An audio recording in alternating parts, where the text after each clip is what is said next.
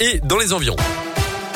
7h30, le scoop info maintenant, c'est parti. C'est avec Colin Cotte comme chaque demi-heure. Bonjour Colin. Bonjour Mickaël, bonjour à tous. Et à la une aujourd'hui, pas de cluster du variant Omicron à l'école nationale supérieure d'art et métier de Cluny en Saône-et-Loire. Un étudiant avait été testé positif à ce variant il y a quelques jours.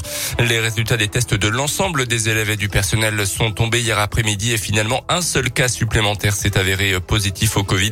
Un séquençage est en cours pour savoir donc s'il s'agit vraiment de ce variant Omicron. Les étudiants ayant un résultat de tests négatifs qui sont complètement vaccinés et n'ont pas eu de contact direct et rapproché avec un cas confirmé ont reçu l'autorisation de quitter l'école et leur est demandé d'effectuer un nouveau test de dépistage dans quelques jours.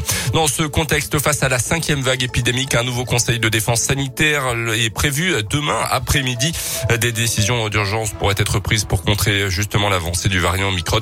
D'après les derniers chiffres, près de 3000 patients sont en réel. Le chiffre devrait atteindre 4000 au moment des fêtes de fin d'année selon le porte-parole du gouvernement.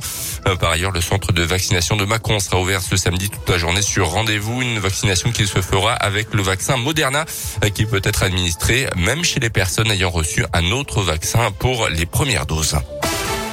Dans le reste de l'actualité, un mouvement inédit hier dans le monde de la justice. Manifestation des magistrats, avocats, greffiers réunis devant plusieurs palais de justice pour réclamer des moyens financiers supplémentaires et du temps aussi pour traiter les dossiers qui s'accumulent. Ils étaient ainsi une soixantaine à Bourg selon le progrès. Le garde des Sceaux Éric Dupont-Moretti a annoncé des renforts de magistrats et la pérennisation de postes de juristes assistants. Mais il a aussi pointé du doigt des problèmes d'organisation du travail et de management. Les départs en vacances demain soir et ce week-end s'annoncent assez agités. Mouvement de grève confirmée à la SNCF, notamment sur les TGV Sud-Est après l'échec des négociations hier avec les trois syndicats grévistes. Un train sur deux devrait circuler sur cette axe. L'intersyndicale réclame notamment une prime Covid. La direction de la compagnie prévoit une indemnisation exceptionnelle pour les usagers qui verront leur train supprimé. Ils pourront se faire rembourser à hauteur de 200% du prix de leur billet. Un défilé de pulls moches de Noël, c'est l'idée de la ville de Charnay-les-Mâcon. À quelques jours des fêtes de fin d'année, l'événement se tient demain soir à l'espace La Verchère à Charnay.